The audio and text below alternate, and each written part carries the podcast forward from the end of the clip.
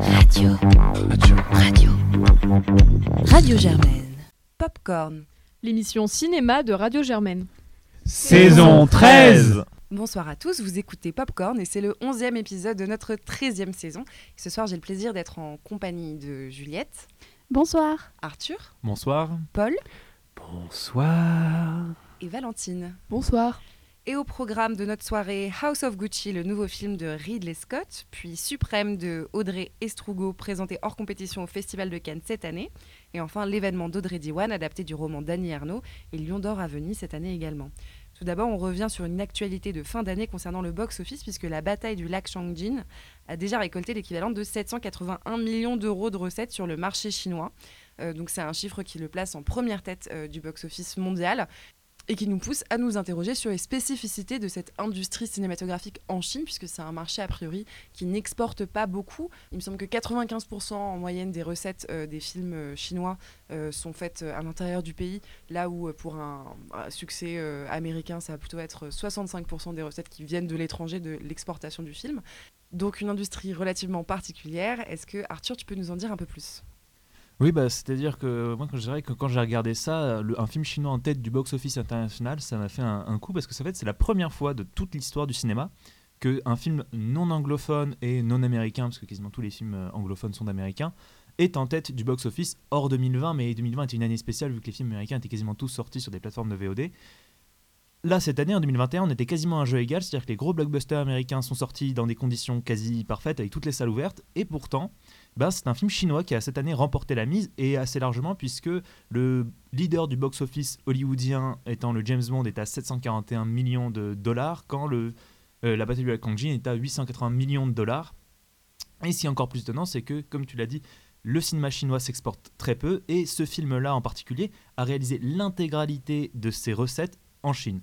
Alors quels enseignements on peut tirer? Bah, Déjà que la Chine a enfin un vrai marché extrêmement puissant parce que réussir à tirer 800 millions de dollars rien que sur son marché c'est très fort. Il faut savoir qu'à côté de ça les États-Unis, si on veut reprendre par exemple le James Bond, il a fait 140 millions de dollars aux États-Unis. C'est vraiment incomparable en fait. C'est-à-dire qu'aujourd'hui le marché chinois est extrêmement puissant et sa particularité c'est que le marché chinois euh, a droit à un protectionnisme très fort de la part de Pékin, du régime de Pékin, qui bien sûr est un régime de censure et qui censure le cinéma hollywoodien.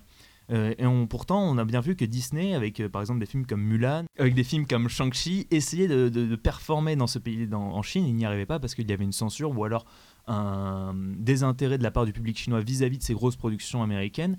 Et le cinéma américain n'arrivant pas à performer en Chine et le cinéma chinois arrivant à performer dans son euh, marché domestique, c'est vraiment quelque chose de nouveau et d'assez fort pour le cinéma hollywoodien qui se pensait hégémonique sur la planète. Et euh, moi, je suis très intéressé de savoir ce qu'il va donner parce que pour l'instant, c'est un cinéma qui s'exporte pas, qui est exclusivement chinois.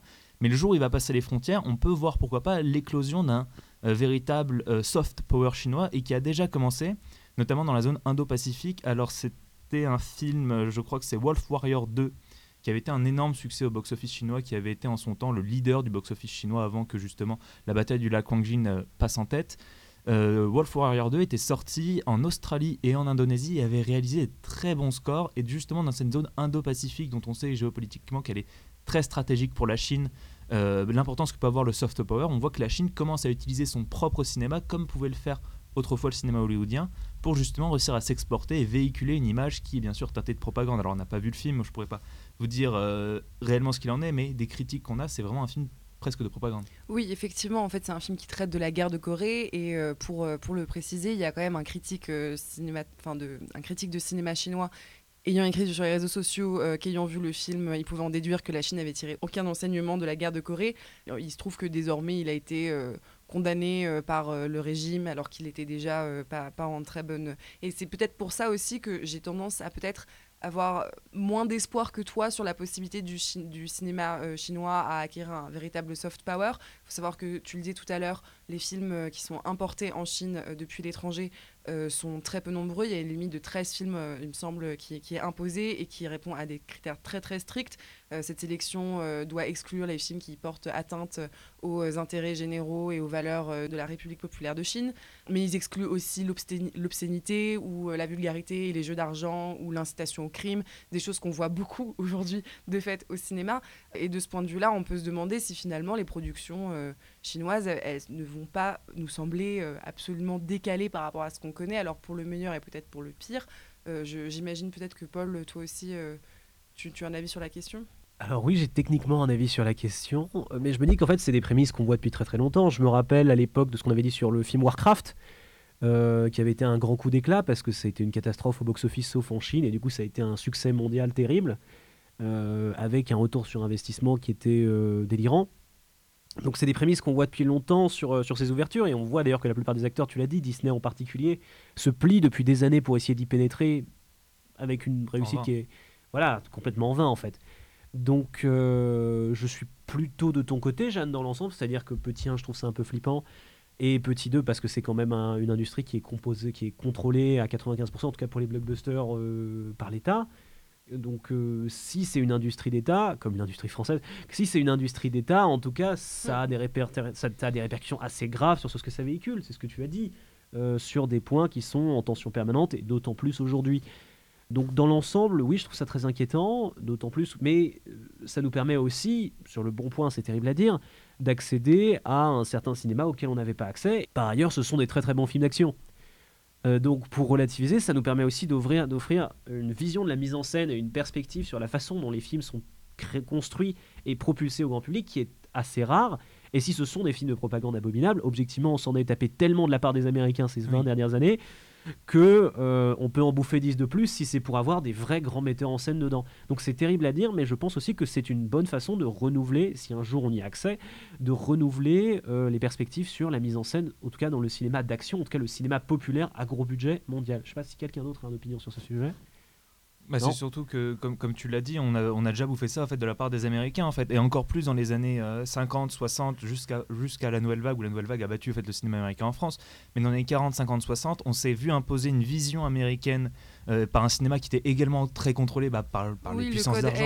Euh, avec le fameux code Hayes en plus. Tout à et qui était aussi un code de censure, mais qui était terrible. Enfin, je dis, on n'avait pas le droit de s'embrasser plus de 15 secondes à l'écran. C'était quelque chose d'assez terrible. Et pourtant, on en a bouffé, bouffé, bouffé. Et ça fait aujourd'hui partie de notre culture cinéma. Euh, qu'on a vécu en France et qui ont été les leaders au box-office en France. Donc c'est-à-dire que les, les codes qu'il y a en Chine, qui est un cinéma certes de propagande, mais peuvent très bien se retrouver bientôt sur nos écrans et peuvent être acceptés parce qu'on a déjà accepté ça de la part des Américains. Après, pour le code A, c'est vrai que ce qui était drôle quand tu regardes euh, les films qui ont été produits pendant ce temps-là, c'est qu'il y a plein de films qui essayaient de justement euh, détourner détourner ces codes et détourner la, la censure. J'avais écouté un épisode sur les, les, les, personnages homosexuels qui seraient en fait les méchants dans les personnages Disney par exemple. Et c'est assez fou parce qu'en fait, ils disaient qu'il ah, y avait le code ACE et du coup, en fait, ils avaient repris euh, les, les, attributs qu'on aurait donnés euh, habituellement euh, aux personnages qui, qui seraient gays et ils les auraient fait méchants. Et du coup, du c'est aussi drôle de voir comment les codes peuvent être, peuvent être contournés et la censure peut être contournée pour créer plus de créativité. Mais je sais pas dans quelle mesure c'est quand même possible en Chine ou a priori, bon, voilà quoi. Oui, oui, non, mais c'est sûr et certain. Après, euh, voilà, moi, ce, que je trouvais euh, intéressant, enfin, ce que je trouvais intéressant avec du recul, ce qu'on voit dans le code Hayes, c'est aussi euh, plein d'éléments de mise en scène qui ont été faits pour détourner le code. Et je suis pas sûre que ce soit tellement le cas en Chine où les, les restrictions ont l'air d'être quand même un peu plus contrôlées aussi. C'est-à-dire qu'il y a le fameux euh, passage du tunnel dans un train euh, pendant la nuit pour évoquer euh, l'acte d'amour dans le wagon couchette, des choses comme ça qui existent, qui aujourd'hui prêtent à sourire. Je ne sais pas si en Chine ils sont aussi entre guillemets peu regardants sur ces aspects métaphoriques. Après, vous avez raison, ça peut aussi renouveler le genre.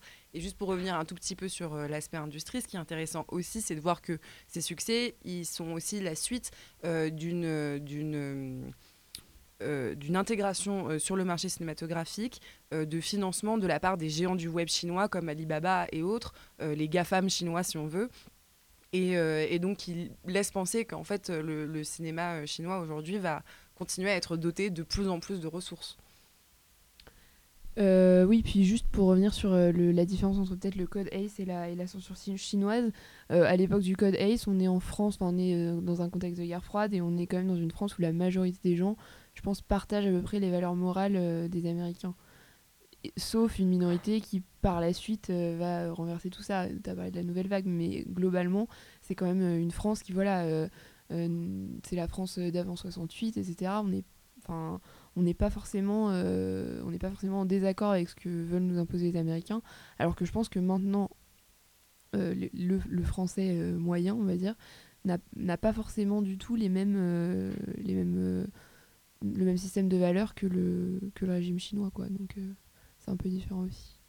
Après, je suis pas sûr que tu vois un, un film, un gros film à blockbuster, à gros budget qui arriverait en salle, je suis pas sûr que les gens vont essayer de savoir est-ce que d'ailleurs ça importe une vision impérialiste, comme on a pu avoir de très gros films américains qui faisaient qui relataient de grandes guerres, tout ça, et qu'on y, venait pour voir le popcorn et pour voir euh, des grandes fresques sans vraiment réfléchir à le message derrière. Tu vois, je me dis, est-ce que ça pourrait pas un peu infuser de manière un peu euh, insoupçonnée, en fait, en étant, on va dire, un peu plus. J'ai pas le mot, merde discret, mais c'est pas discret, un peu plus insidieux. Insidieux, ouais. Oui, bah, un peu plus insidieux en fait. D'autant plus qu'on en parle, on parle beaucoup du gros budget, mais le cinéma indépendant chinois reste assez fort depuis, euh, depuis les mêmes, depuis la fin de, Hong Kong, enfin de la, depuis la, la, rétrocession de Hong Kong. Un Elephant Sitting Still, qui pour moi est le meilleur film des années 2010, c'est un film chinois. Enfin, le cinéma contestataire, ou en tout cas pseudo-contestataire chinois, subsiste encore et s'exporte presque plus que le cinéma bah parce à gros budget. Il est accepté dans les festivals et tout il ça. Il est accepté dans les festivals, donc il s'exporte presque plus que le cinéma à gros budget chinois il est souvent assez virulent euh, dans la limite des possibles et je pense qu'encore aujourd'hui, c'est un, un, très très beau cinéma qui est aussi très vivace. Donc il ne faut pas réduire ça à, euh, aux grosses productions terribles qui, elles, par contre, font d'énormes chiffres d'audience. Donc je pense qu'il y a aussi ça à prendre en compte. Chad, un dernier mot? Euh, je pense qu'on a dit déjà un certain nombre de choses et donc sans perdre de temps, on passe à notre premier film de la semaine, House of Gucci, voir ou non si c'est de la, la fausse propagande américaine. On écoute d'abord un extrait de la bande-annonce. It was a name that sounded so sweet. so seductive. Synonymous with worth, style, Et Arthur, c'est toi qui nous le présente. House of Gucci est le deuxième film sorti cette année de Ridley Scott euh, qui met en scène du coup Adam Driver, Lady Gaga, Jeremy Irons, euh, Al Pacino, Salma Hayek, Camille Cotin et encore Adam Driver. Et qui va du coup nous raconter l'histoire euh, sur 15 euh, ans de la famille Gucci, de l'arrivée de Patrizia Reggiani, du coup la femme d'un des héritiers de Gucci, et qui va essayer de faire trembler l'empire pour pouvoir en récupérer certaines parties. Et du coup, c'est un biopic plus ou moins romancé de l'histoire de cette grande famille. Bah, je, vais bien, je viens commencer. Déjà, mention spéciale à Camille Cotin qui arrive au milieu du film. Moi, vraiment, je me suis demandé, genre, j'étais là, mais est-ce vraiment elle? Est-ce que c'est l'agent de Lady Gaga? Non, pas du tout. Euh, globalement, ce film, j'ai plutôt bien aimé. C'est pas un coup de cœur, mais j'ai trouvé qu'il était bien fait, que euh, j'aimais bien l'histoire d'ascension sociale en fait que ça raconte, où, euh, où, on voit vraiment le personnage joué par Lady Gaga qui, qui va qui va, oui, qui va essayer de s'intégrer dans un monde qui à la base n'est pas le sien, puisque elle, elle vient d'un milieu qui est beaucoup moins privilégié, même si elle n'est pas pauvre non plus à la base. Et justement, on voit la frontière qui peut exister entre ces deux mondes, c'est quelque chose que moi j'ai bien aimé. Euh, et en fait, la, comment la culture aussi peut être utilisée comme, euh, comme, euh, comme des. Comme, Vectrice d'ascension sociale. Oui, et même, plus comme. j'ai le mot, j'ai pas le mot de Bourdieu, comme distinction. Ah, Elle peut être utilisée pour se distinguer. Donc, et voilà. Ensuite, les acteurs, j'ai trouvé que globalement, ils, ils, étaient plutôt bons. Il y a des fois. Bon, c'était. C'était pas toujours euh, c'était pas c'était pas toujours toujours de, de, la même intensité mais j'ai trouvé que le choix de Lady Gaga pour le personnage de Patricia était assez intéressant et j'ai trouvé que personnellement elle apportait vraiment quelque chose à ce personnage. C'est pas je suis pas fan de Lady Gaga moi à la base. J'ai bien aimé la voir dans ce film. J'avais pas vu le premier film dans lequel elle jouait et j'ai trouvé que c'était enfin vraiment un choix intéressant euh, dans le dans le casting. Euh, après moi du coup aussi c'est peut-être dû au fait que je connaissais pas l'histoire que j'ai aimé euh, bah, House of Gucci parce que du coup euh, ça m'a vraiment fait découvrir tout un monde que je connaissais pas et il y a plein de rebondissements tu t'imagines pas du tout ça et du coup ce que j'ai aussi aimé c'est justement ce scénario que je trouve bien ficelé bon même s'il y, y, a des fois où c'est un peu flou mais globalement tu t'attends pas à la fin tu sais pas où ça va te mener et moi c'est toujours quelque chose que j'apprécie au cinéma bah écoute, euh, effectivement, c'est une histoire qui a l'air pleine de rebondissements. Moi-même, j'ai pas vu le, film, mais, mais on peut se poser la question de la pertinence de la façon dont elle est racontée. Je, je sais pas, Paul, euh, tu avais l'air d'approuver à moitié. Alors, la première chose qui vous frappe quand le film commence, c'est les accents. Il faut savoir que, euh, bon, malheureusement, c'est un film sur une famille italienne et les acteurs sont tous peu ou prou américains. Euh, Mais tu sais qu'il y a une pénurie d'Italiens dans le monde, en fait, c'est ça. Nous sommes bien d'accord. Mais de fait, de fait, là, c'est assez frappant parce qu'il y a une variété de mauvaises imitations d'accent italien J'ai des Meilleure acteurs. étant celle de Paolo. La meilleure, la meilleure étant celle de Jared Leto qui est toujours à deux doigts de partir dans un It's me, Mario Une phrase sur deux et qui mérite à lui seul une mention parce que la personne, enfin c'est quand même des vrais gens et que lui il est vraiment dans la caricature la plus grotesque. Et ce qui m'amène justement au problème de l'archétype, enfin de la nature des personnages qui sont tous grosso merdo des caricatures détestables ou le deviennent au fur et à mesure du film. Ce qui est bien, c'est un espèce de petit jeu de massacre entre, personnes odieuses sur fond de, division sociale. Et effectivement, tu l'as souligné, le rôle de Lady Gaga est très intéressant pour ça, parce que euh, Reggiani, c'était la, petite fille d'un petit entrepreneur, entrepreneur véreux du milieu de nulle part qui s'est retrouvé euh, Cendrillon, quoi. Et le fait que justement la métaphore soit inversée dans le film, que c'est elle qui compare euh, Maurizio à Cendrillon, enfin le fils Gucci à Cendrillon est assez amusant. Mais de fait, c'est elle la petite Cendrillon et le fait que ça s'effondre, parce qu'on sait que ça s'est effondré. Pour le coup, je, enfin, vais quand même me permettre de spoiler parce que c'est une vraie histoire et qu'elle est en ligne. Mais euh, rend, la, rend la chose assez fascinante. Et elle, elle le joue à fond les ballons parce que tout le monde joue à fond les ballons. Al Pacino, il est une réplique sur de nulle part. Driver, c'est bizarre parce que Driver, il commence froid et puis il avance vers une caricature d'Al Pacino qui est lui-même une caricature du personnage. Du coup, il se retrouve avec des grands sourires qui sont normales chez Pacino et qui sont très bizarres chez lui, mais assez fascinants à voir. Leto, je vous l'ai dit, il est nulle part. Euh, Jeremy Irons, qui a un rôle mineur, euh, lui ne fait même pas l'effort de- de- d'imiter un accent italien. Dieu merci, on nous a épargné le Jeremy Irons avec un accent italien. Mais euh, au-delà des accents, le grand problème, c'est qu'en fait, comme je déteste profondément tous ces personnages, et je trouve pas le film assez drôle pour rattraper ça. Il y a quelques scènes qui sont vraiment drôles. Il faut savoir que Salma Hayek, qui est une merveilleuse actrice par ailleurs, joue le rôle de la voyante de, du personnage de Lady Gaga, et les discussions entre elles sont hilarantes. Il y en a notamment une vers la fin où, euh, où elle se où la voyante se tourne vers elle et fait peut-être qu'il faudra qu'on lui lance un sort. Et Lady Gaga semble s'énerver, parce que c'est quand même complètement grotesque au milieu du film, on parle d'une sombre histoire de meurtre quand même. Elle se lève et fait Mais ne penses-tu pas que j'ai déjà essayé de lui envoyer plein? Enfin, c'est des trucs, tout est comme ça, tout le monde est perdu dans une espèce de, de repères absurdes, de modes, de représentation. Ce qui m'amène à un troisième problème avec ce film, c'est qu'en fait, Ridley Scott n'aime pas la mode. Ou en tout cas, n'aime pas la montrer. Et ça, je trouve ça triste, parce qu'il fait quand même. Il parle pas de n'importe quelle boîte, il pourrait parler de n'importe quelle grosse famille d'entrepreneurs, les Bolloré, les Arnaud, les. N'importe quoi, tu pourrais faire la même histoire avec des Et salopards. qui qui jouerait. Lady Gaga? Ça se discute. Je pense que Lady Gaga pourrait jouer Vincent Bolloré sans trop de difficulté. Je pense qu'il y, a il y a un air de ressemblance. Il est breton. Avec l'accent français. Avec l'accent français. Elle peut tout jouer. Mais, mais elle, d'ailleurs, elle est très bien. Tous les acteurs jouent très bien leur caricature, par ailleurs. C'est pas pour critiquer leur, euh, le jeu en lui-même. De fait, la façon dont il monte les défilés, et il en monte plusieurs dans son film, est, je sais pas comment dire, je trouve ça extrêmement désincarné. Et justement, en ce moment, on a à la Cinémathèque, si vous avez le temps ou l'argent, malheureusement, d'aller à la Cinémathèque, il y a une très belle exposition qui est organisée par Jean-Paul Gaultier. euh, sur la mode et sur notamment il y a une section entière dédiée à la représentation du défilé de mode au cinéma et il y a une, une prise par exemple de, euh, du dernier Winding Refn qui est une catastrophe mais qui a des très belles visions du plateau, il y a des visions de prêt-à-porter de Altman qui sont très intéressantes aussi. Toutes ces propositions théoriques sur un objet qui est profondément cinématographique, le plateau de mode, le mouvement sur le plateau de mode et surtout ce que ça dit de, de- dans son récit. Et là, il en a mis trois et aucun des trois n'est intéressant. Aucun des trois n'a aucune valeur, on ne sent rien dedans. Et ça pourrait être une intention, mais dans un film qui est déjà un peu boursouflé, qui dure un peu trop longtemps, où il y a objectivement pas beaucoup de rythme et on sait exactement où ça va aller, le fait qu'en plus il se foire sur les plateaux, c'était un peu beaucoup. Du coup, je suis pas extrêmement positif. euh, C'est pas pour vous dire que vous pouvez pas vous amuser, ne serait-ce que la performance des acteurs et la soundtrack qui est une honte mais qui est absolument géniale, espèce de mixtape insupportable de tous les hits des, des- des- des années 80 Complètement con. d'affilée, enfin c'est terrible, peut vous encourager à le voir. C'est pas un mauvais popcorn. Après, euh, c'est pas un bon film.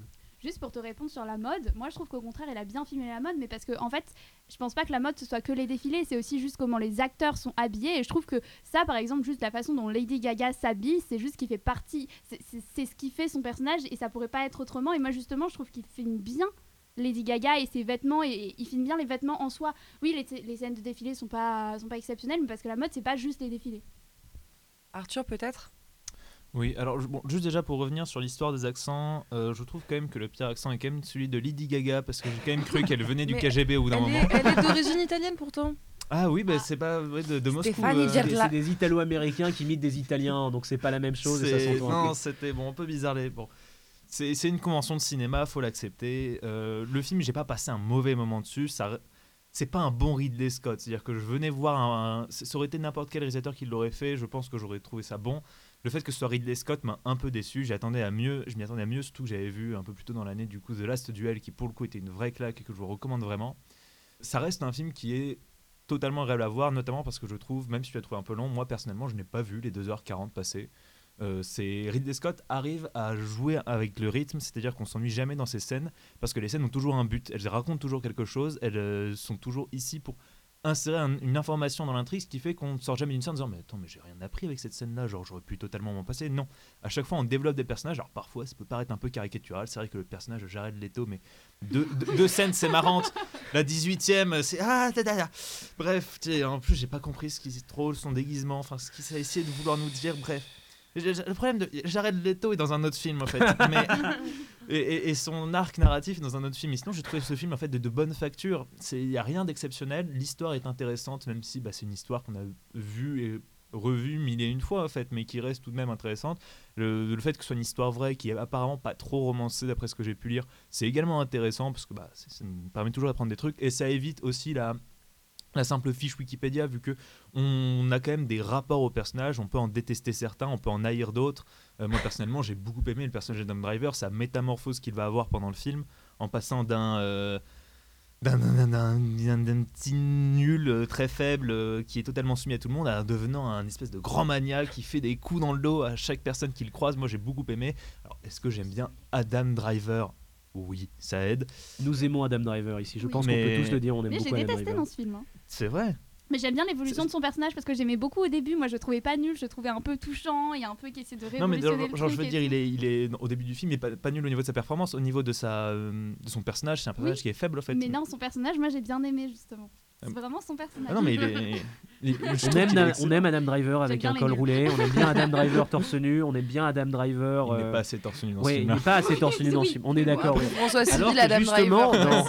dans- Dans The Last Duel, il était torse nu. Je pense Eh que c'est oui. ça la vraie différence.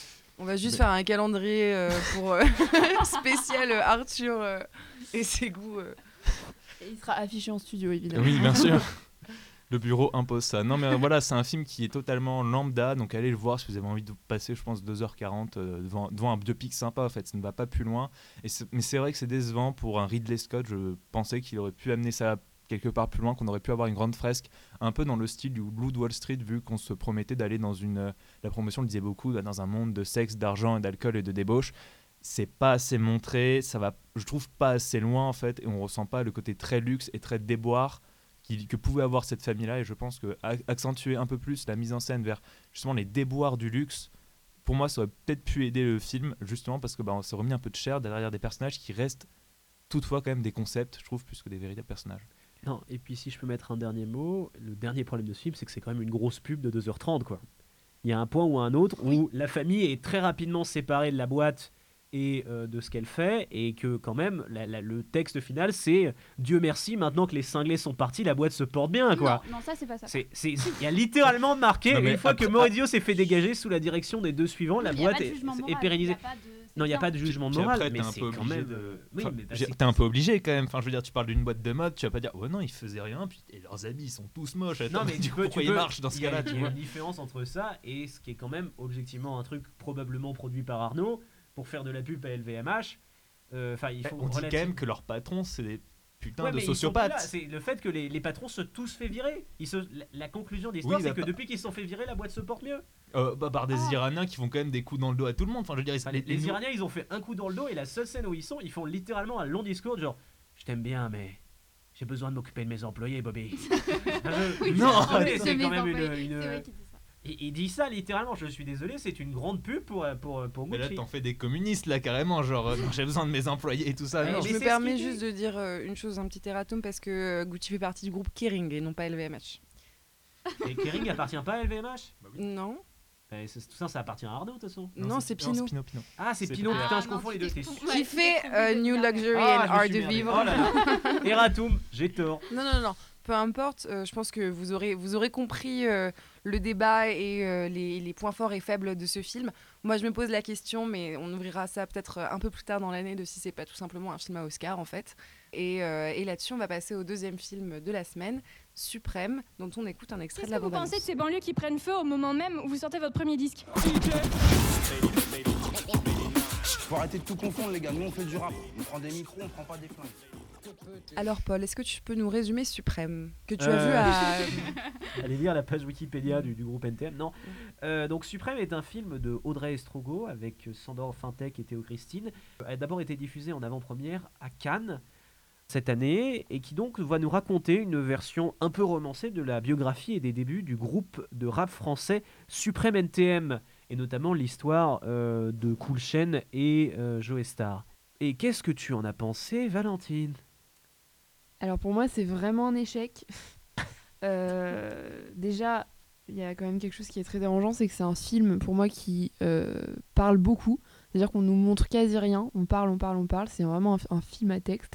Et le problème, c'est que c'est un texte hyper mal écrit, mais alors ah. vraiment, c'est extrêmement gênant à quel point les répliques euh, sont, peu naturelles, s'enchaînent mal. Euh, bah, le, la performance des acteurs est vraiment. Euh, enfin, j'ai trouvé vraiment nul, donc ça aide pas du tout à, mettre en valeur le texte. Mais, mais voilà, je, pense que c'est pas qu'une question de direction d'acteur ou de, ou de performance, c'est vraiment aussi une question d'écriture. Euh, les acteurs ponctuent toutes leurs phrases de, de mots euh, style euh, mecton, pas du tout naturel. On dirait qu'ils se forcent. Genre, une fois qu'ils ont dit leur phrase, ils se disent bon, ok, on va rajouter un petit truc pour faire banlieue. Donc on rajoute. Il y, a un petit espace entre la phrase et le truc rajouté systématiquement. Enfin, donc ça, c'est vraiment regrettable, quoi. Parce que du coup, ça rend les personnages extrêmement caricaturaux. C'est-à-dire qu'il n'y a pas un seul personnage dans ce film qui sort un peu de la caricature. Donc bah, je trouve ça assez dommage. Euh, esthétiquement parlant, il euh, y a un parti pris, surtout dans la scène d'ouverture du film et qui se confirme par la suite, qui est de chorégraphier toutes les scènes euh, de chant et de faire un truc, bah, notamment la scène d'ouverture est clairement une référence à West Side Story.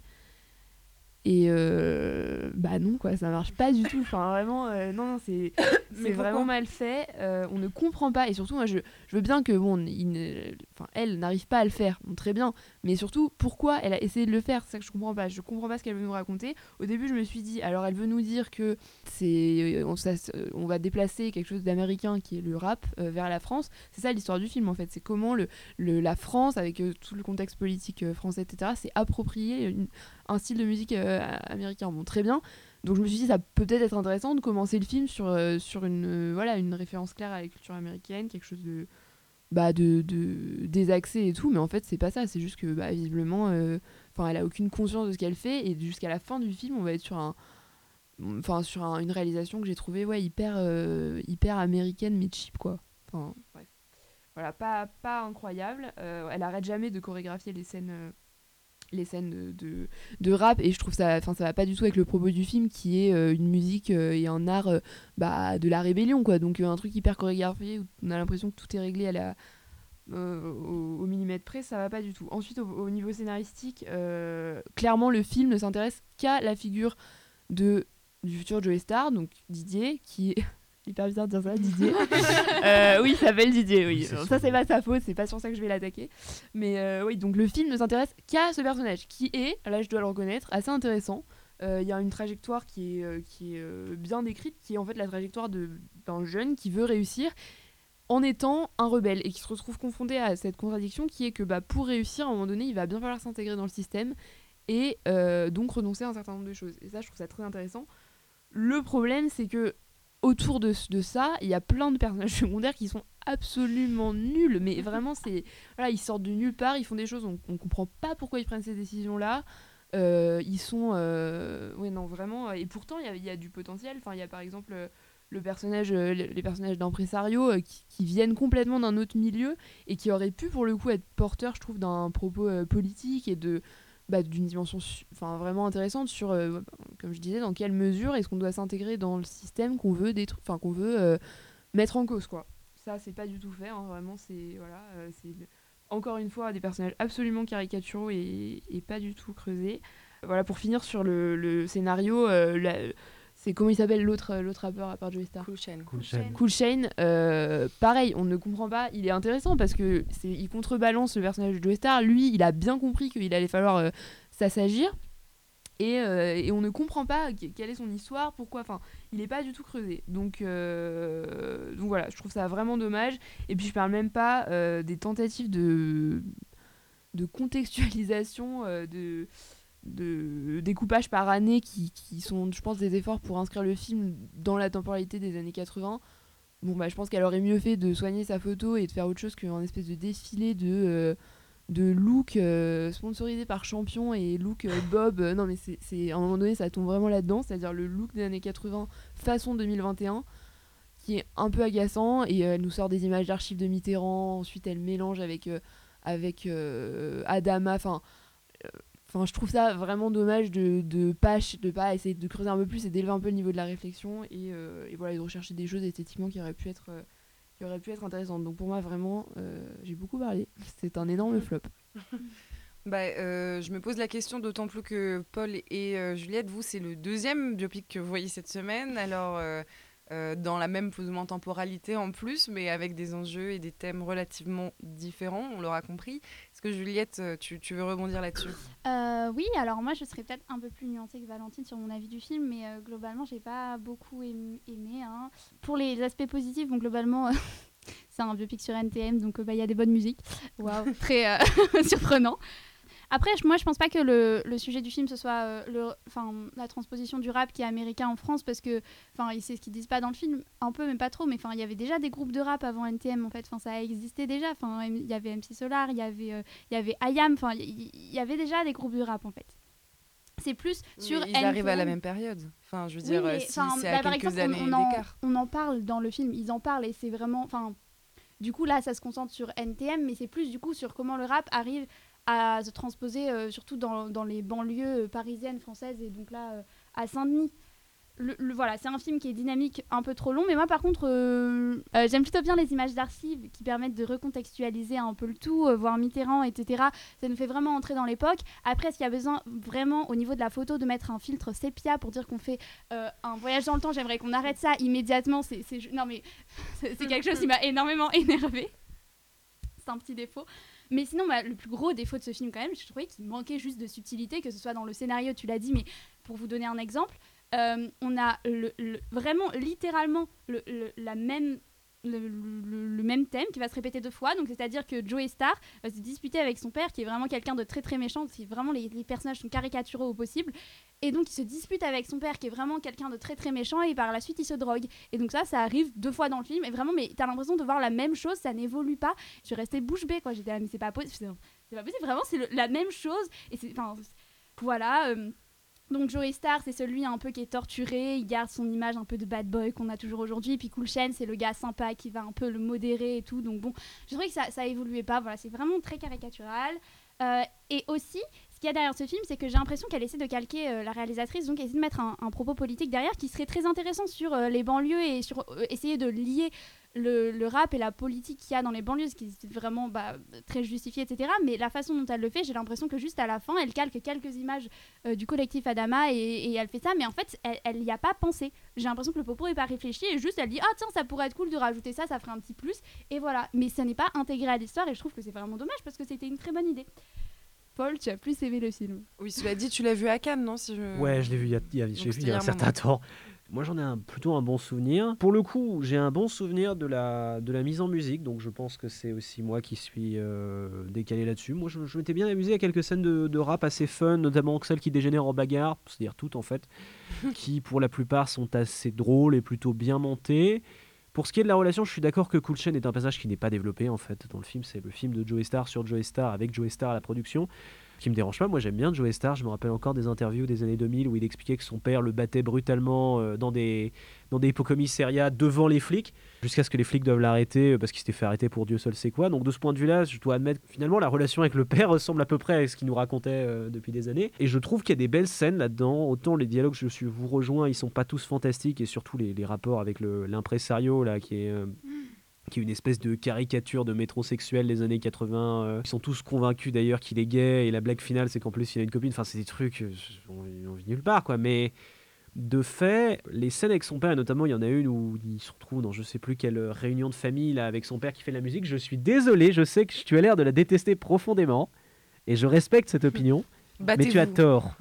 Et de, et de fait, objectivement, il y a une certaine tension dans cette scène qui habite le seul arc narratif que je trouve tolérable du film, euh, mais qui m'est largement suffisant pour apprécier l'ensemble, parce que l'arc narratif avec sa maman est très très nul. Mais de fait, ça me suffit à me, pousser dans la plupart des relations, dans le, rapport au groupe, dans la représentation du groupe. Il y a quelques trucs assez beaux. Moi, j'aime bien la scène initiale euh, de, de Tag. Je n'ai pas revu West Side Story depuis un certain temps. Je, reverrai je verrai la version de Spielberg l'année prochaine. On pourra en reparler. Mais je, non, je dois admettre, je suis moins critique pour celui-là euh, que d'autres. J'ai passé un bon moment devant. Je trouve que c'est plutôt un bon biopic, plutôt un meilleur biopic que House of Gucci pour plein de raisons. Déjà, la musique est mieux. Et finalement, oui, je, je suis assez positif dans l'ensemble. Tu disais Non, alors juste pour, pour, très très rapidement parce que ça sert à rien de la démonter, hein, chacun ses goûts, mais la scène euh, du- la- de la danse pour vous faire le pitch, en fait il arrive à l'anniversaire d'un de ses cousins, donc jamais entendu parler du cousin, jamais entendu parler de l'anniversaire, hein. donc il arrive dans la salle, on a l'impression que le décor ils l'ont monté avec 15 euros en tout et pour tout, donc si vous voulez c'est c'est vraiment... C'est peut-être le cas. Mais c'est louable Après, après, faut être réaliste parce que c'est, enfin, ils ont pas énormément d'argent, donc. euh, Non, mais là, c'est pas possible, quoi. Les plans, ils sont, ils sont rapprochés comme ça, histoire qu'on voit vraiment que ce que ce qu'on doit voir. Enfin, il y a une espèce de tout d'un coup, euh, Joey Star se met au milieu à danser, enfin, commence à danser au milieu, et puis tout le monde le regarde comme si c'était, euh, enfin, un espèce de, de, de proto-concert de, de la star qui va devenir après. Et là, le père éteint la musique et il se met à lui faire une morale. Enfin, vraiment, rien ne va. Il y a une, musique euh, qui se. Enfin, rien ne va, quoi. Et puis, Joey Star est un danseur professionnel, évidemment. Il a fait une chorégraphie digne de Benjamin Millepied euh, au, milieu de la scène. Donc, euh, enfin, vraiment, c'était pour moi le summum du ridicule. C'est le moment où je me suis dit, mais qu'est-ce que. Enfin, non, je m'étais déjà dit avant, en vrai, plus sur le plan de scène, mais je me suis dit, là, quand même, c'est nul. Non, mais pour la représentation d'une dynamique abusive, parce que c'est une dynamique abusive tout du long, objectivement, je trouve qu'il y a suffisamment de tension infusée dans les rapports père-fils, parce qu'on sait que le père est en tort, il n'y a pas de doute dans l'ensemble du film que le père est violent et abusif. Euh, je trouve qu'il y a quelques scènes justement où on comprend que ce personnage est juste bloqué là-dedans et que c'est ça dont il ne sort jamais. Et euh, le film lui donne une happy ending que le, le vrai personnage n'a jamais eu. Donc c'est c'est intéressant de, de voir cette représentation aussi de, de Joey Star, de, de ce que, de ce qui a pu en fait construire le monstre Oui, oui. finalement. C'est un, c'est un make to make a monster. C'est un, c'est, c'est des trucs Netflix là pour, euh, pour Mais les est-ce que serial c'est killers. présenté tel quel justement mais le truc, avec que euh, ce happy non. ending, avec euh, le fait que, enfin parce que moi quand je vous entends parler, le fait qu'on ne parle que de Joey Star, sachant que Joey Star est aussi celui qui aujourd'hui a gardé, enfin a changé de carrière parce qu'il est plus, il s'est orienté vers le cinéma, etc. Mais disons que c'est celui qui fait encore partie des people bien plus que c'est le cas de, de Cool. Donc il y a un peu un côté aussi genre est-ce qu'on appelle ça suprême, mais en fait on ne peut pas appeler ça Joey. Et, euh, Hmm, et est-ce que finalement Star, on n'est pas en train mais de avec réécrire la Avec vie de. Joey Star euh, en gros euh, version fantasmée, son fantasme à lui ou celui des autres, je sais Je pas. pense hein. qu'on devrait surtout appeler ça Didier, en fait. Vraiment, ça résume la... la- déjà avec Alain Chabat. Bah, vraiment, c'était une référence à ça, parce que vraiment, je pense qu'on est sur le même... Mais, euh, mais peut-être pour finir, moi, euh, bah, voilà, euh, pour te répondre, Paul, ce qui est vrai que c'est dommage, c'est que moi je m'attendais à voir un film sur NTM et du coup c'était juste Joey Star et c'est- vrai que du coup le film est violent et ça montre la violence de sa relation avec son père et, et- et c'est- important de voir ça, mais moi je m'attendais pas à ça et du coup j'ai trouvé que ça allait pas assez en profondeur. Et pour comparer, euh, parce que en même temps j'ai regardé la série euh, sur Orelsan faite par son frère et où du coup ça m'a permis Oui, de mais mettre qui est un documentaire. qui a un, docu- ouais, qui a un documentaire. Euh, mais du coup, ça m'a permis de mettre, euh, comparer un peu les deux. Et en gros, ce, que j'ai, ce qui me permet de retirer un point fort quand même de ce film, c'est que le- les, les stars sont pas du tout euh, rom- idéalisées, pas romantisées, idéalisées euh, comme ça peut l'être euh, par Orelsan. En même temps, c'est, son frère qui filme, donc c'est normal. Mais là, ce qui est, ce qui est bien quand même, c'est qu'ils montrent tout le... Enfin, ils sont assez honnêtes avec eux et je trouve que ça, en tout cas, sachant qu'ils ont euh, aidé... euh, Enfin, ils- ont aidé au enfin ils pas aidé au scénario mais ils, ils ont supervisé le truc je trouve que c'est quand même assez honnête de la part de Joel Star je n'arrive plus à parler de la part de Joey Star et Cool Chain de faire ça de faire ça je suis en train de devenir ch'ti actuellement Bon, bah écoutez, merci beaucoup. Vous aurez compris donc un bilan assez mitigé. Allez peut-être le voir, ne serait-ce que pour réécouter la, la musique de NTM, mais peut-être pas pour beaucoup plus, d'après ce que je comprends. Et on passe donc au dernier film de la semaine, euh, l'événement d'Audrey Diwan, dont on écoute un extrait de la bande-annonce. On s'est pas vu depuis trois mois, c'est ça? C'est ici que vous avez mal? Pas seulement. Et Valentine, c'est toi qui nous le présente. L'événement est un film euh, d'Audrey Diwan euh, qui a donc remporté un Lion d'Or à la Mostra de Venise, donc qui a déjà été récompensé. Et c'est une adaptation d'une nouvelle ou d'un roman d'Annie roman, euh, un roman d'Annie Ernaux qui est assez récent puisqu'il date de 2000, enfin le roman. Et donc il raconte l'histoire d'une étudiante en lettres très jeune qui doit avoir autour de 18-19 ans qui tombe enceinte et va donc veut se faire avorter dans, un, dans la France d'avant la loi Veil. Que Juliette, est-ce que je peux te demander ce que tu en as pensé? Euh, oui, tout à fait. Bah, moi, euh, donc, mes souvenirs sont un peu flous parce que j'ai vu il y a un peu longtemps. Mais euh, déjà, ce que j'ai bien aimé, c'est euh, l'ambiance des années 60. euh, parce que, euh, comparé par exemple à Suprême, il ne met pas un filtre sépia pour, euh, pour dire qu'on est, euh, on est de retour dans le passé. Et, puis, euh, c'est une période qu'on a souvent tendance à idéaliser, en fait, les années 60, parce que c'est à la mode et euh, les pantalons, enfin, les trucs taille haute et les longues jupes et tout, c'est classe. Alors qu'en fait, c'était pas si cool que ça. Enfin, je veux dire, on voit bien dans le film que, bon, bah, déjà, on n'avait pas accès à l'IVG. Ensuite, quand t'habitais un peu à la campagne ou des trucs comme ça, bah, t'avais un, peu rien à faire, en fait. Et c'est. Voilà, je trouve que c'est hum, c'est bien parce que ça, ça remet un peu de réalité dans cette période-là. Ensuite, j'ai envie de dire que c'est un sujet qui est vraiment très important euh, politiquement parce que en fait, euh, c'est bien qu'ils sortent. Enfin, c'est bien. Je veux pas apporter de jugement moral dessus, mais moi, je trouve que c'est une démarche qui est importante à faire en tout cas parce que l'avortement est remis en cause dans beaucoup de pays. euh, bah, notamment en Pologne ou alors même dans des États des États-Unis. Enfin, je veux dire, au Texas actuellement, l'IVG est limité à 6 semaines. Donc en fait, quand tu es enceinte depuis 6 semaines, bah, tu ne sais pas que tu es enceinte. Donc en fait, tu ne peux pas te faire avorter quand tu es au Texas, ce qui est quand même assez, assez problématique. Et je trouve que c'est quelque chose. euh, on en parlait euh, bah, justement à l'occasion de la question d'actualité qu'on avait faite sur. euh, est-ce que Titan est le bon film pour aller aux Oscars parce que l'événement était aussi dedans et, et oui donc il y a une portée politique quand même tout, ça mais surtout ce que j'ai vraiment beaucoup aimé dans ce film en fait c'est que bah, c'est adapté en fait d'un roman d'Annie Ernaux moi Annie Ernaux c'est une, une autrice que j'aime énormément j'ai pas lu l'événement mais j'en ai lu d'autres et je trouve que euh, Audrey Diwan arrive à retranscrire cinématographiquement et par l'image l'écriture de Annie Ernaux qui est une écriture qui est très simple où il n'y a pas de fouriture en fait et là, je trouve que Audrey Diwan, c'est vraiment ça. En fait, elle va suivre tout le temps euh, euh, son actrice principale, qui est vraiment vibrante et qui, joue très très bien. Et en fait, va pas y avoir de- de trucs un peu spectaculaires et tout, mais c'est juste, ça va droit au but. Enfin, il y a des trucs, enfin. Il n'y a pas de mouvement de, de caméra absolument, des plans séquences. Non, la mise en scène n'est pas euh, spectaculaire. voilà, il y, a- y a des trucs après que, qui vont être plus spectaculaires, effectivement. Mais, je euh, sais pas si on pourrait dire spectaculaire. oui, mais... mais, mais enfin, Non, non, mais on, se comprend Voilà. entre nous. Parfait. Et du coup, euh, du coup, je trouve que vraiment c'est quelque chose qu'elle réussit très bien et enfin je voilà c'est J'étais très contente de ça. Il n'y a, y y a pas de, comme on aurait pu le faire en, adaptant un roman, il n'y a pas de, de voix off par exemple. Et je trouve que c'est quelque chose voilà, qui, qui, est- vraiment très pertinent et que j'ai trouvé vraiment très bien fait et qui est dur à faire. Donc je lui, euh, je lui dis bravo.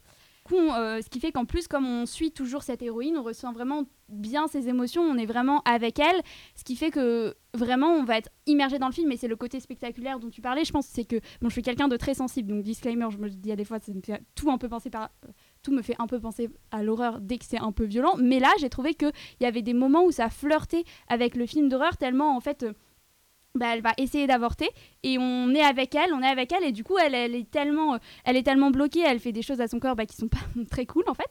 Euh, et du coup, eh ben, on va vraiment ressentir les émotions avec elle et donc on est tellement impliqué que oui, il y a du dégoût et des fois, enfin dans ma salle, je sais qu'il y a des gens qui avaient fermé les yeux, des trucs comme ça. Il y en a même un qui a fait un malaise à la fin du film.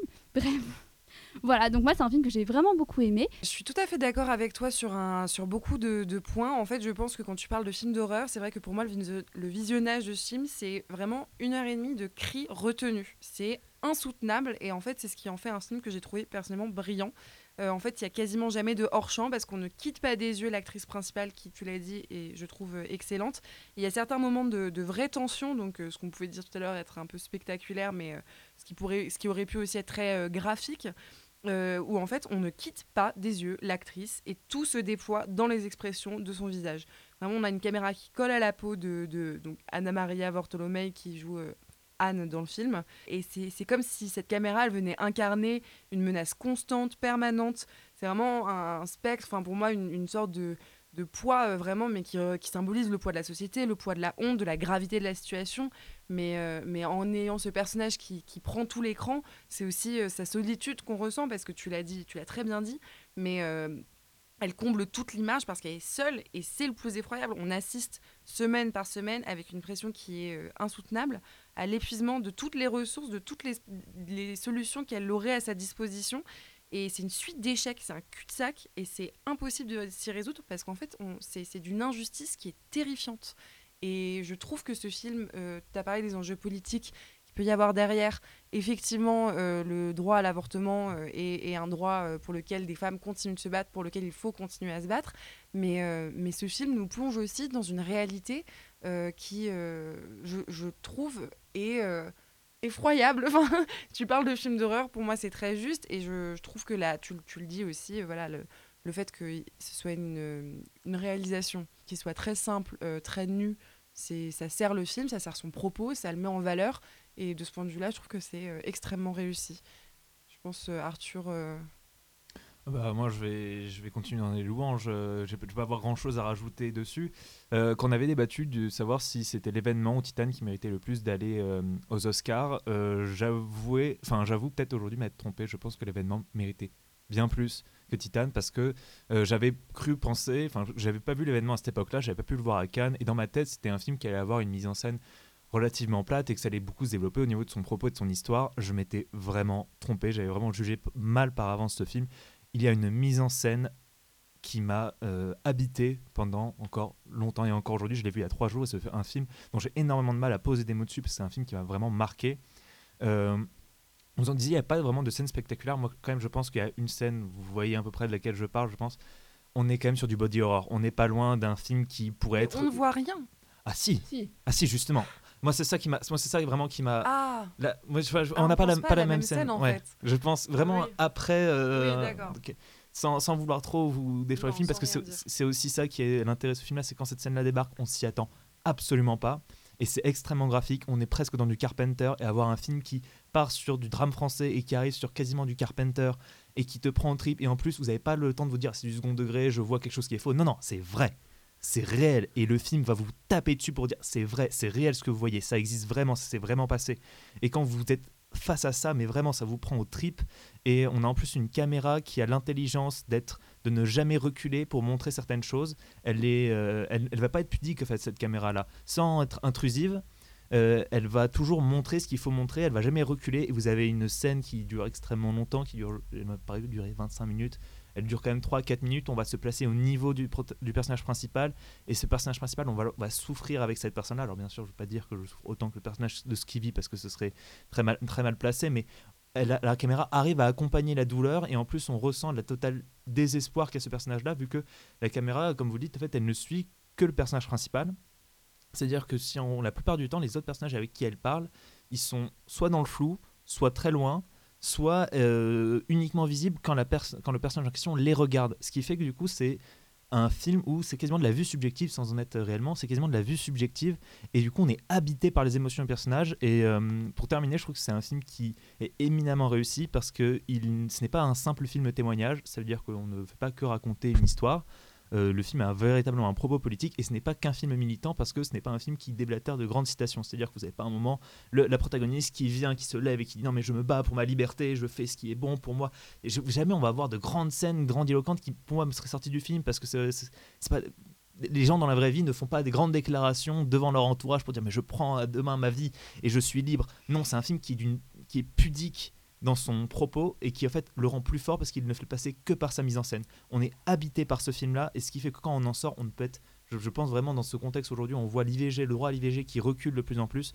Je pense que c'est un film qui est super important, notamment aux États-Unis, euh, parce que c'est, il fait rendre compte de l'horreur qu'on peut vivre certaines femmes à cette époque-là et de la pression que la société leur a exercée dessus. Et je trouve que ce film la retranscrit très bien.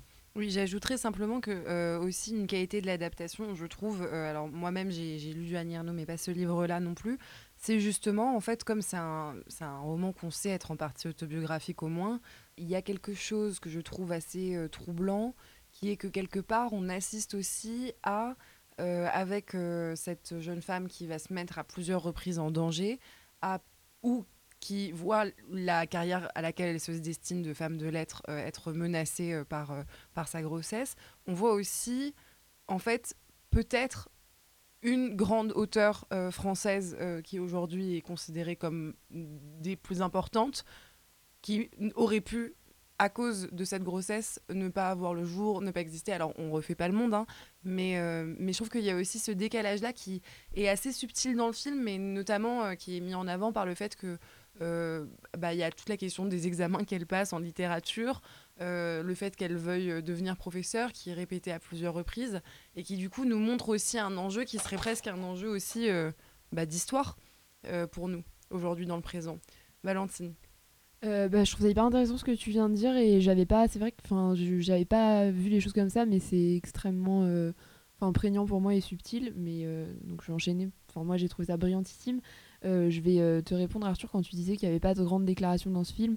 Je trouve ça. En fait, le, film s'appelle L'événement parce que toute la démarche euh, bah, de Dan, qui est donc le personnage principal, c'est de justement ne pas faire un événement politique de ce qui se passe dans son corps en fait et elle n'y arrive pas et c'est ça qui est absolument dramatique et c'est ça qui fait toute la tension et le, fait que le, le film soit extrêmement pesant c'est que elle ne veut pas que ce soit un événement et d'ailleurs je trouve que le film évite tous les poncifs du film parce que c'est limite un genre euh, à part entière le film euh, grossesse non désirée où il y a euh, la visite chez le médecin les larmes l'annonce aux parents à la famille, etc. Alors il y a certainement des bons films qui sont faits comme ça, mais là c'est pas du tout le cas. C'est-à-dire que moi il y a une scène qui m'a marqué, c'est la première visite chez le médecin où donc le médecin lui apprend qu'elle est enceinte, mais en fait c'est une réplique qui, arrive comme ça. Elle n'est pas du tout, elle est pas du tout filmée de manière à amener suspense pour le spectateur.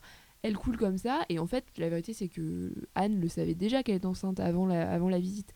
Donc c'est quelque chose qui, qui s'aplatit et c'est quelque chose qu'elle cherche à cantonner à son à, elle-même, à son, à son corps, mais en fait ça marche pas du tout. Et d'ailleurs la façon dont, dont, euh, dont filme le corps, et j'ai trouvé est juste magistrale. Enfin, tu disais que c'était pas une caméra euh, intrusive, moi je trouve que c'est carrément une caméra intrusive.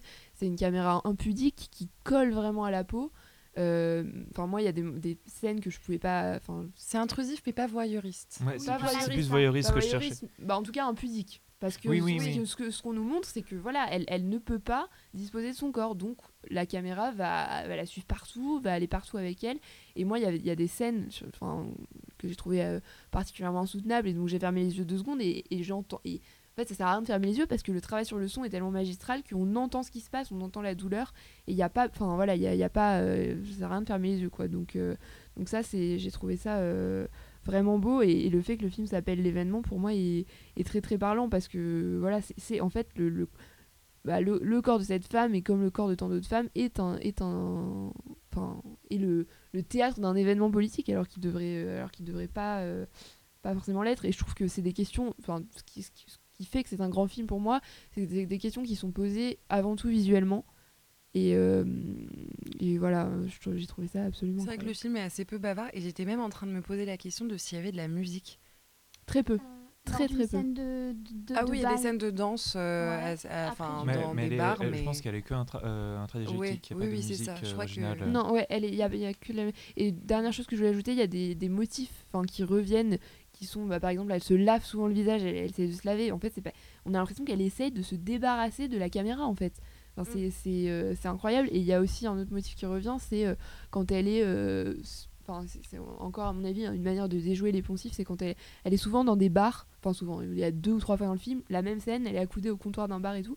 Et en fait, normalement, c'est le moment où donc elle rencontre euh, un homme et qui- donc il va y avoir une relation sexuelle entre eux, et ensuite ça va déboucher sur le drap. Mais là, pas du tout. Enfin, c'est en fait c'est complètement détaché. C'est-à-dire que même la, seule, euh, il me semble que la seule scène de sexe du film arrive à la fin, bien après euh, bah, l'événement. En fait, enfin rien n'est vraiment événement dans ce film, et c'est ça que j'ai trouvé, euh, j'ai trouvé particulièrement. Puis moi, c'est aussi l'écriture des personnages que j'ai trouvé vraiment impressionnante, notamment tous les personnages. Alors bien sûr, la protagoniste principale, mais tous les personnages qui gravitent autour, je trouvais que c'était très juste parce que c'était pas des gens qui étaient profondément méchants. C'est-à-dire qu'on avait peut-être à part un personnage qui était un des docteurs que vous voyez dans la bande-annonce qui lui est un salaud par fini. Mais, mais sinon, la, la plupart, vraiment quasiment tous les autres Mais en personnages fait, qui même entourent- lui, tu vois. Mais même- oui. je- tu vois, j'oserais pas dire que dans le film, il est présenté comme un salopard fini. Oh, il est tu le montré comme quelqu'un qui, en gros, euh, bah si, en vrai, si, il veut, il veut tu, tu le sens quand même venir son twist en plus. Ah non, moi je l'ai pas du tout senti Ah si, venir. je l'ai vu venir. je Ah moi j'étais aussi surprise On que va pas me Anne croire que lui il va être sympa. genre. mais, mais, mais même au-delà, je trouve que pour le coup, tous les autres personnages sont vraiment dans un juste mieux parce que c'est pas des gens qui sont mauvais en fait. Ils veulent pas le mal pour le personnage principal c'est juste que ils sont confrontés à leur propre morale et on sent qu'ils sont désemparés. Ils savent pas comment réagir face à ça en fait. Et notamment je trouve pour les, les, hommes qu'elle va rencontrer mais qui agissent totalement à l'envers alors qu'ils qui sont pas conscients en fait de ce qui leur arrive qui, qui ce qui arrive à justement la protagoniste principale qui prennent ça presque à la légère.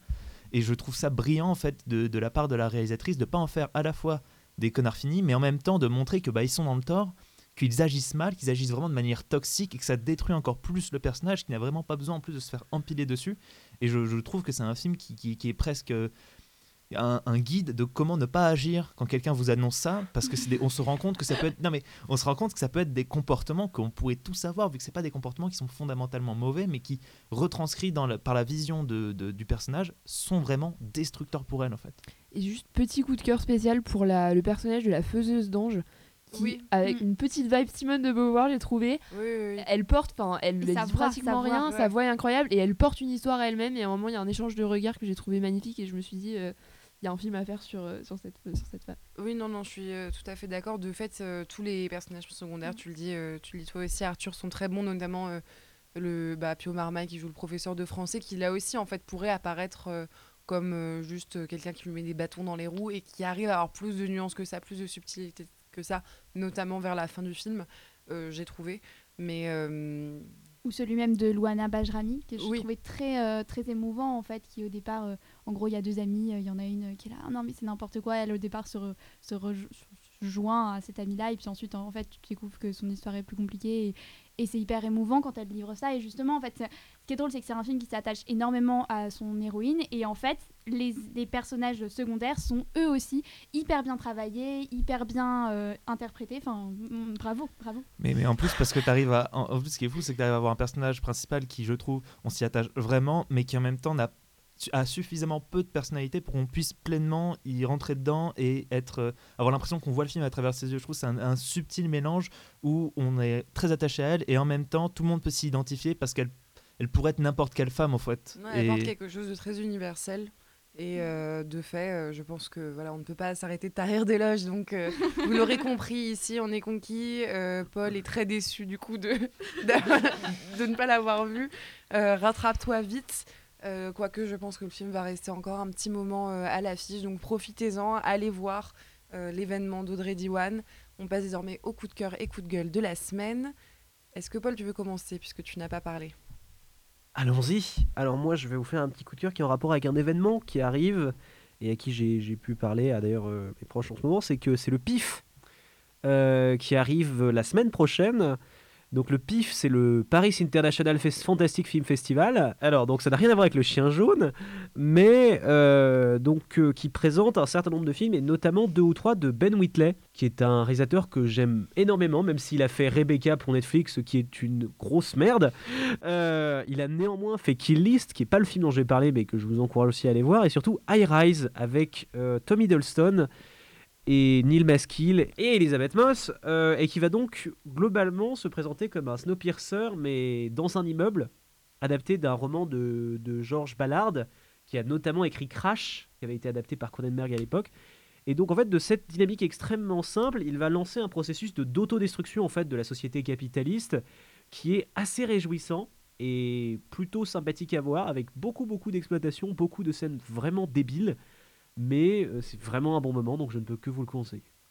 Bah, merci beaucoup, Paul. Est-ce que euh, Valentine, tu veux suivre? Oui, alors moi j'ai, euh, je vais vous recommander un podcast. Alors c'est un podcast qui m'a été conseillé ici, enfin pas ici même, mais dans un bar à quelques rues d'ici, par les anciens de Popcorn à qui je, demandais s'ils avaient des recommandations de podcasts ciné. aussi quali que Popcorn finalement. et donc ils m'ont conseillé Capture Mag et notamment un grand angle, qui, enfin un grand grand angle, on dit pas ça, un grand format de Capture Mac qui avait été fait sur Sergio Leone qui dure, euh, enfin il est en deux parties et chaque partie dure 2h40 donc euh, voilà, un long bain. Euh, et, et, voilà, et donc j'ai écouté ces, ces, podcasts et j'ai beaucoup beaucoup aimé. je trouve ça assez difficile paradoxalement de trouver un, des bons podcasts ciné parce qu'il y en a énormément. Parce que Popcorn les met tous à l'amende. voilà, en plus, non mais en plus. Et, et bah celui-là est vraiment bon parce que il a le mérite pour moi de mêler des considérations et des discussions qui sont quand même bah, sur le, le, médium cinéma, quoi. Donc le côté euh, technique, euh, la couleur, la photo, la machin, tout en parlant aussi de bah, tout ce qui est extra, donc comment le cinéma s'inscrit dans, euh, bah, dans l'histoire, dans, dans le contexte politique, etc tout ça euh, de manière euh, voilà pas du tout euh, pédante et avec un, langage très simple en ne partant pas du principe qu'on a tous vu les péplums de première partie de carrière de Sergio Leone ce qui est quand même un point à souligner qui est pas le cas de tout le monde et mais quand même en donnant envie de les voir. C'est à dire que bah typiquement là dans le il parle pendant longtemps de, du Colosse de Rhodes qui est un des premiers films de Sergio Leone et bah moi ça m'a donné super envie de le voir. Voilà donc c'est vraiment c'est vraiment bien on apprend plein de choses et on apprend plein de choses sur Sergio Leone, mais aussi sur tout un tas de trucs euh, en dehors, donc ça c'est bien. Et puis dernier, euh, dernier point positif, il a pas, les chroniqueurs sont, sont, sympas, légers, mais ils sont pas, voilà, ils se sont pas obligés de faire de l'humour lourd comme on peut voir sur beaucoup de podcasts ciné qui sont au bout d'un moment un peu voilà. Vous voulez dire que vous avez vu Camelot Incroyable. Et je ne parle pas de popcorn, puisque ici on fait que de l'humour de qualité. Pertinent. Donc voilà, je parle pas du tout par exemple de deux heures de perdu, qui est un podcast euh, qui selon moi verse un peu trop dans le bah dans l'humour, mais bon même au bout d'un moment c'est même plus de l'humour quoi. C'est Bon, alors un coup de cœur, un coup de gueule, il va falloir se décider, Valentine. Non, non, non, euh, bon, je, je, reste sur mon coup de cœur, euh, je reste sur mon coup de cœur et, et voilà, écoutez Capture Mag et écoutez, moi ça m'a donné envie d'écouter d'autres grands formats sur d'autres réalisateurs.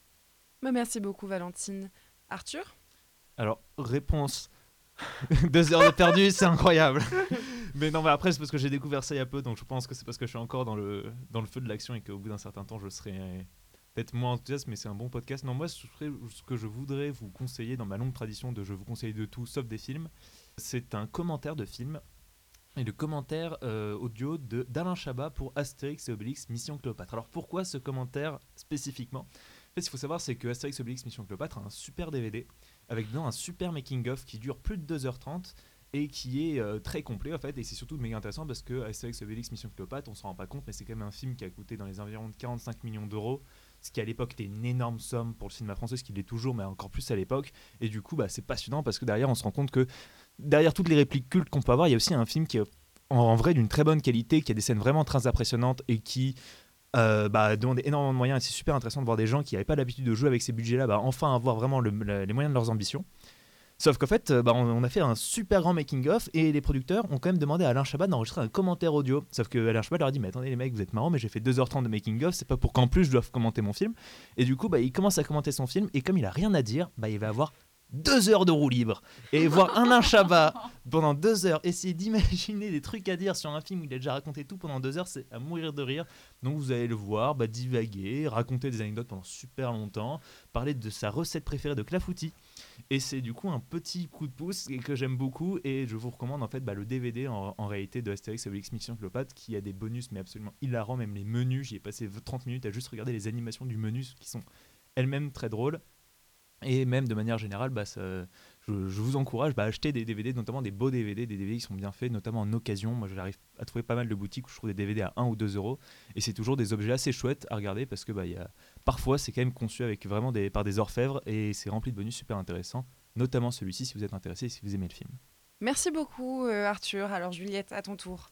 Euh, alors moi, ça va être un coup de cœur euh, beaucoup plus classique, mais euh, j'avais jamais vu de film de Wim Wenders et cette semaine, j'ai vu que à la, au, au il passait Paris Texas. Et donc c'est ce film que je vais vous conseiller qui enfin c'est vraiment ça a été un énorme coup de cœur pour moi. Ça faisait très longtemps que j'avais pas pleuré au cinéma et là là j'avoue que oui. Là j'avoue que oui euh, je pense que vous avez la possibilité de le trouver en streaming, mais c'est vraiment, vraiment, vraiment, vraiment mieux si vous pouvez aller au cinéma. Et en plus, euh, bah là, euh, euh, je sais pas si ça continue cette semaine, mais. Il passe tout le temps, j'ai l'impression qu'il est. Ouais, voilà, il y a les ailes du désir aussi qui passent. Sur a priori. il est sur Mubi en streaming, effectivement. Voilà, donc bon, a priori, vous pouvez le voir, c'est possible au cinéma, allez-y. et en fait, c'est un film dont j'avais pas essayé de me renseigner sur euh, le sujet en fait euh, quoi que ce soit. Je suis allée et j'ai été prise dedans. Et donc j'ai pas trop envie de vous raconter l'histoire ou et c'est dommage parce que je devrais vous donner des arguments pour aller le voir. Donc a priori il faudrait que je parle un peu du sujet. Donc je vais essayer d'être un peu flou mais, mais du coup c'est normal.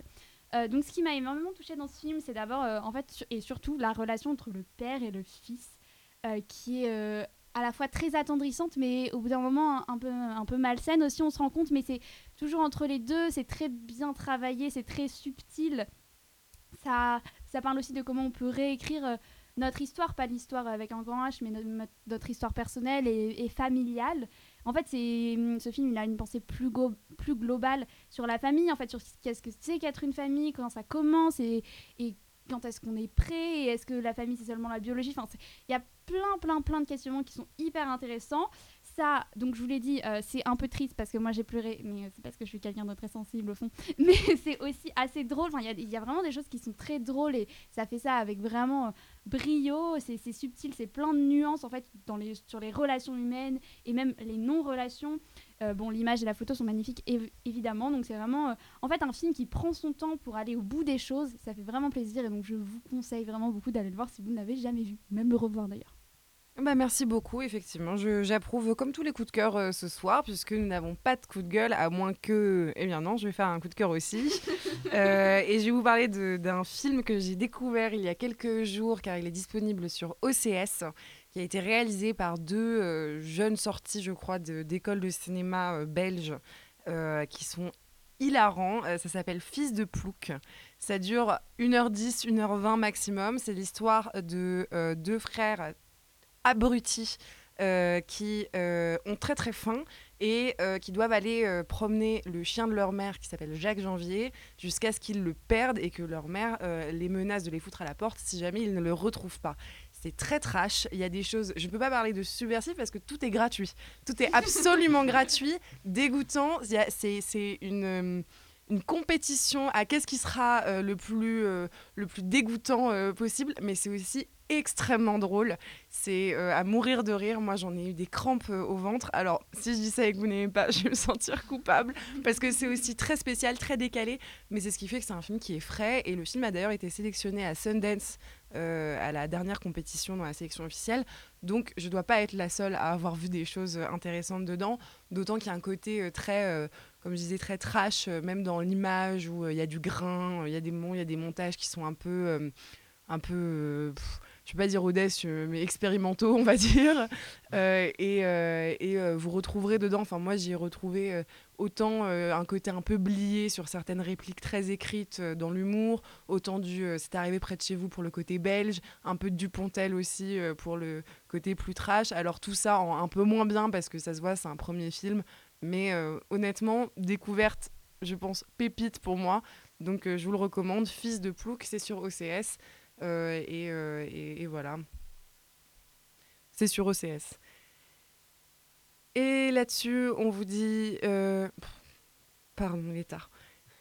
Et là-dessus, on vous remercie de nous avoir écoutés. On espère que vous avez apprécié cette émission, que vous irez voir les films dont on vous a parlé et surtout ceux qu'on a aimés. on vous souhaite une bonne soirée. À la semaine prochaine. Au revoir. Au revoir.